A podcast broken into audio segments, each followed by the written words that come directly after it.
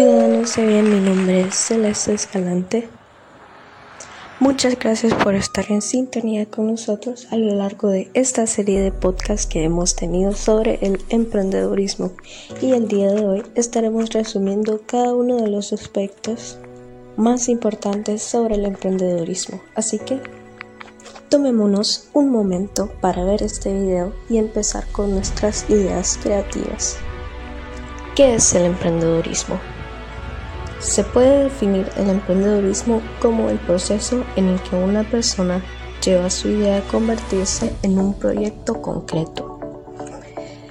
Se desea con fines de lucro o beneficencia social, generando innovación y empleo. Y ahora vamos a dar unos cuantos tipos de emprendimiento que hay. Para toda persona con interés de innovar, y buscar nuevos modelos de negocio, el conocer las características de los tipos de emprendimiento es una excelente manera de ayudar a fluir su creatividad. Y tenemos unos tres principales tipos de emprendimiento según su propósito. Las pequeñas empresas, que en estos el propietario es quien dirige la organización, quizá con un par de empleados a su mando. Luego están las empresas escalables, su propósito va más allá de solo producir lo suficiente para cubrir económicamente a su dueño. Son concebidos con la idea de generar grandes niveles de crecimiento gracias a la innovación y estrategias. Luego tenemos las organizaciones sociales. En estos la intención principal no es generar dinero o tomar cuota del mercado, se trata de generar un impacto en el mundo.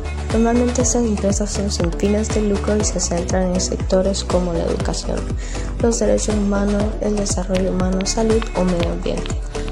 Ahora que ya conocemos el concepto de emprendedorismo, sabemos que este camino no va a ser fácil para nosotros y que todos estamos aprendiendo cosas nuevas es normal que sintamos miedo, es normal que queramos huir de algunas cosas, pero ahorita les estamos dando algunos tips y cómo perder el miedo al fracaso que realmente nos paraliza. Y el miedo no significa que es una emoción mala, a lo contrario, el miedo es una emoción adaptativa que nos ha permitido sobrevivir como una especie. Su misión es la preservación, pero ¿qué es lo que pasa aquí? Que a veces la mayoría de nuestros miedos son miedos que no son muy realistas y la mayoría de cosas nunca nos van a llegar a pasar. A veces tendemos a sobreimaginar un montón de escenarios y esto nos crea ideas poco realistas de cosas que van a pasar. Les voy a contar una pequeña historia. Se llama La historia de la vaca y la familia pobre. Muchos ya la deben conocer. Había un maestro muy sabio que paseaba por el campo con su discípulo. Se encontraron con una humilde casita en la que vivía una pareja de campesinos con sus tres hijos. Todos ellos estaban muy sucios, sus ropas gastadas y no parecían muy bien alimentados. Había una sensación de gran pobreza en todo aquello. El maestro curioso le preguntó a la familia cómo sobrevivían, ya que no se veían cultivos, ni industrias, ni riqueza de ningún tipo. Tenemos una pequeña vaca que nos da leche cada día. Parte de esa leche la vendemos y con el dinero compramos cosas que necesitamos.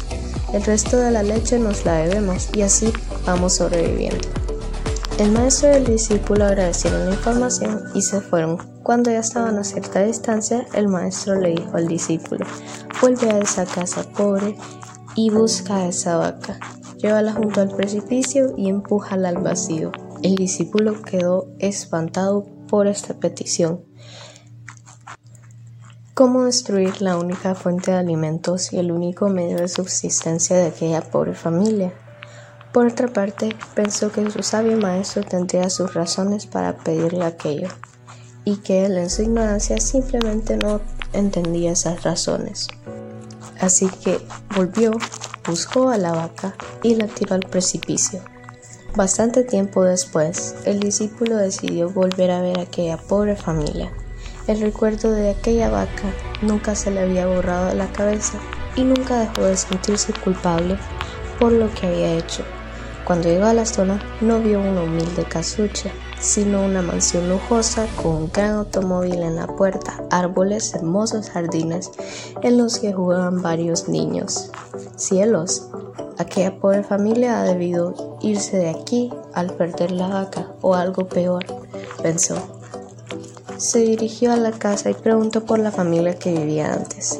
Le dijeron que no se había ido y seguía aquí. Y efectivamente, el discípulo se dio cuenta que era aquella misma familia con mucho mejor aspecto que la última vez que los había visto. El padre de la familia, sonriente, le explicó, teníamos una pequeña vaca que nos daba leche y algo de dinero para sobrevivir. Un día, por suerte, la vaca cayó por el precipicio y murió. Desde ese momento tuvimos que tomar otras decisiones y hacer otras cosas, desarrollando habilidades que nunca creímos tener. Así empezamos a prosperar. La muerte de esa pobre vaca nos cambió la vida. Si siguiera viva, siguiéramos siendo igual de pobres que antes.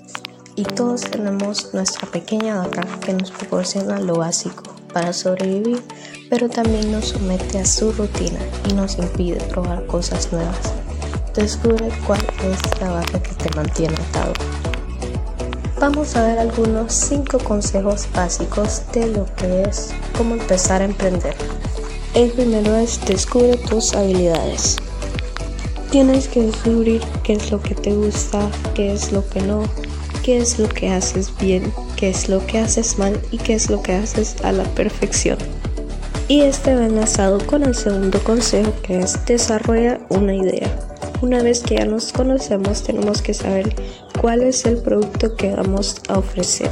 Vamos a ofrecer un producto que tenga la suficiente demanda y que nos vaya a dar los suficientes ingresos para sostener sea una familia, un negocio grande o pequeño.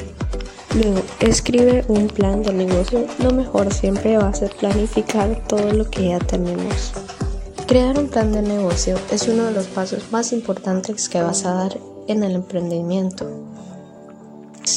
Es un documento esencial si buscas inversores, por lo que tiene que tener un efecto wow para no pasar inadvertido entre las decenas de planes de negocio que acostumbran a ver a diario. Identifica tu mercado. Esto se resume a quiénes va a ir dirigido nuestro producto, a quiénes, en quiénes nos tenemos que enfocar y quiénes van a ser nuestros consumidores. Y el último, determina tus costos. Si este producto que estamos ofreciendo nos va a generar lo suficiente como para seguir produciéndolo y un tiempo estimado que sería el tiempo de la producción de ese producto. Y de todo esto también viene establecer un presupuesto que es más o menos cuánto vamos a estar gastando generalmente, cuánto vamos a estar inyectando, qué capital vamos a estar inyectando. ¿Qué nos queda? Empezar a crear. Jack Ma, el fundador de Alibaba, dice que si algo te gusta y quieres hacerlo, no esperas a nadie.